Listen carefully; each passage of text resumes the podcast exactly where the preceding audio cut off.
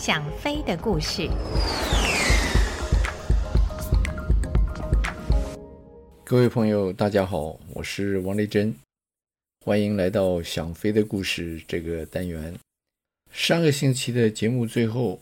说到，一架私人的小飞机飞在那个沼泽上空的时候，看到了一个让那位飞行员大吃一惊的景象。原来啊，他看到了一架大型的客机。整个翅膀几乎与地面呈垂直的角度在飞行，他知道那绝不是一架客机正常的飞行状态，而且那架飞机的高度太低了。他立刻对着他的朋友大叫：“那里有一架飞机就要砸下去了！”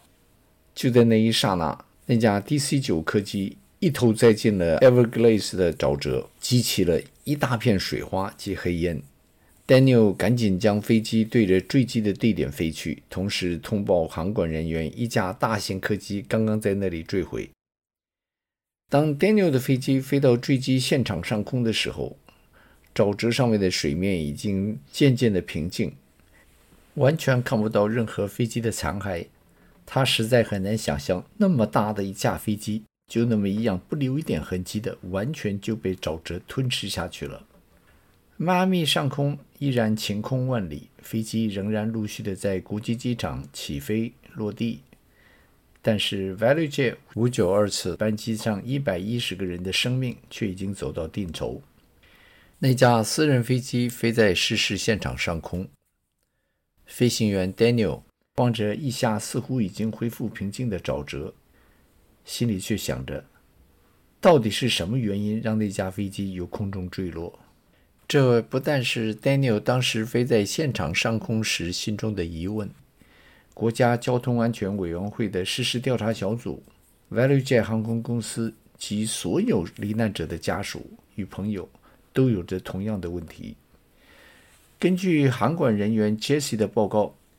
失事调查小组在找到黑盒子与驾驶舱录音机之前就知道飞机上发生了火警，但是。火是从哪里开始的？就是调查小组开始调查时的重点。失事调查小组的成员中有一些人在一年前曾经参与调查 ValueJet 第五九七次班机的着火事件，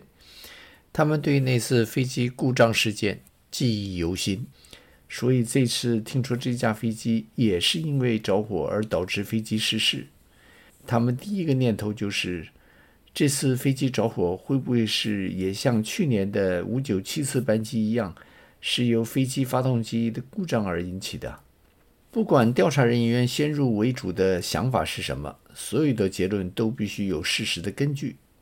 所以，调查人员最初几天在失事现场，最重要的任务就是寻找飞机上的黑盒子，希望那里有足够的资料，可以让调查人员了解在失事之前飞机的状况。沼泽的水并不深，在水下面有一层一两尺厚的污泥，在那下面就是非常坚硬的石灰石。当五九二次的班机以时速五百里的速度撞入沼泽之后，整架飞机立刻被撞得粉碎，所有的碎片都沉淀在水下的污泥之中，仅有少数较轻的物品浮在水面之上。这让搜索残骸的过程非常困难。在找到黑盒子之前，调查人员注意到了一些金属物品有被烧融的痕迹。仔细地检查一下，他们发现那是客舱座椅的座底。看到那个客舱座椅的底座被融化成那个样子，这把调查人员完全给吓住了，因为那些座椅的底座是铝合金制成的。它的熔点是摄氏八百一十五度，这表示在飞机坠毁之前，机舱内的火势非常的猛烈。调查人员根本不敢去想，在那种环境下，客舱里面的乘客是如何的度过他们生命中的最后几分钟。失事后的第三天，一位搜救人员在一片污泥中找到了那个黑盒子。它的外形虽然在巨大的撞击之下，已经变形，但是他所登录下来的资料却没有受到任何损伤。由他的资料清楚地显示，飞机的发动机完全没有故障，也没有超温的现象。这表示机舱内的火并不是由发动机引起的。既然起火点并不是发动机，调查人员就开始探讨其他可能致火的原因。当时因为刚好是一九九六年亚特兰大奥运闭幕的前夕，所以很自然的就会有人想到，会不会是恐怖分子在飞机上装置了燃烧弹？调查人员就将一些找到的机身内部残骸送到华盛顿的国家交通安全委员会的化学实验室去做化学分析，看看这是否能在那些残骸上找到任何火药的痕迹。经过仔细的分析之后，化学实验室表示，在那些残骸中没有找到任何火药的迹象。就在这个时候，飞机的座舱记录器被搜救人员找到了。除了黑盒子之外，座舱记录器也是失事调查过程中非常重要的一个环节。因为黑盒子只是将飞机的机件状况记录下来，而座舱记录器。却是将座舱里面最后三十分钟所有的对话都记录下来。调查人员可以根据这些资料了解飞行员在最后那段时间对于飞机的操作情形。就是在听那段录音机的时候，调查人员听到了两点十分，让飞行员第一次警觉到有问题的那声像气球爆炸的声音。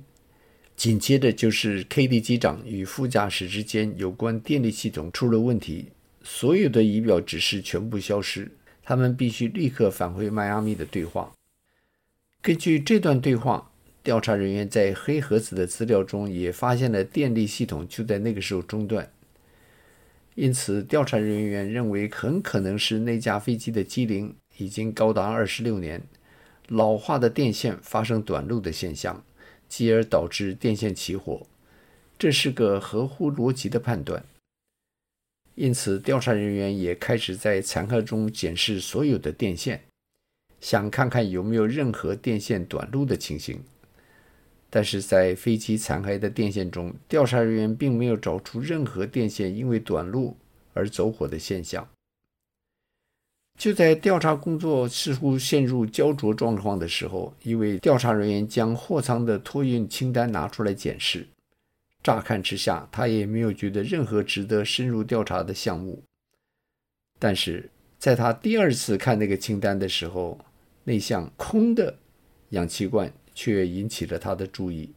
他想不透航空公司怎么会有一批空的氧气罐。于是，他找到当先填写那张清单的工人，问他那批氧气罐是从哪里来的。当那位工人告诉他那批氧气罐是由另外一架 ValueJet 刚买来的 MD 八两上面拆下来的时候，这让那位调查人员大吃一惊，因为装在飞机上的并不是氧气罐，而是氧气制造器。当人们看到氧气罐这个名词的时候，多半是想到一个装着氧气的罐子，所以看到空的氧气罐就认为那是一个空的罐子而已。但是飞机上为了座舱施压时而提供氧气的装置，并不是一个装着氧气的罐子，而是将几种化学物品掺在一起之后，引起化学变化而产生氧气的装置。这种装置在紧急的情况下可以产生足够三个人呼吸十五分钟的氧气，而飞机在那十五分钟之内绝对可以降到一个不需要氧气就可以正常呼吸的高度。有人会问，为什么飞机上不直接携带氧气呢？那是因为如果要带足够可以所有旅客及空服人员在十五分钟内的氧气，那么那些氧气筒、管路及降压的装置加起来将是一个非常可观的重量。在一切都以节省重量为前提的航空公司里面，这种装置当然没有那种小小的氧气制造器来的吸引人，所以目前许多民航机里面装的都是这种小的氧气制造器。这种装置虽然轻巧，但是却有一项非常麻烦的缺点，那就是当启动的时候，几种化学物品掺在一起，因为化学变化而产生氧气的时候，也同时会产生高达摄氏两百六十度的高温。所以在飞机上这些装置的四周都有防热的装置来护卫，免得那些高热会影响到附近的其他物品。既然那个罐子里面装的是几种不同的化学物品，而每种化学物品都有它的可用年限，为了防止在化学物品的可用年限过了之后无法产生纯质的氧气，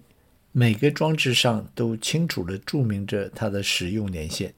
这次那架 ValueJet 592上所装置的氧气制造器，就是由一架刚买的旧飞机上所拆下来的过期装置。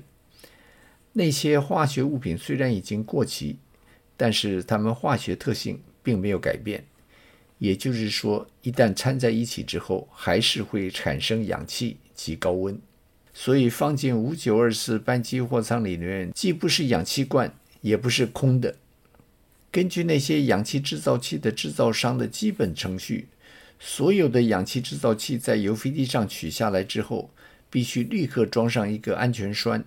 免得那个启动开关在搬运中被无意间碰触而启动。但是 value j 却没有准备那些安全栓。技工在将那些装置由飞机上拆下来之后，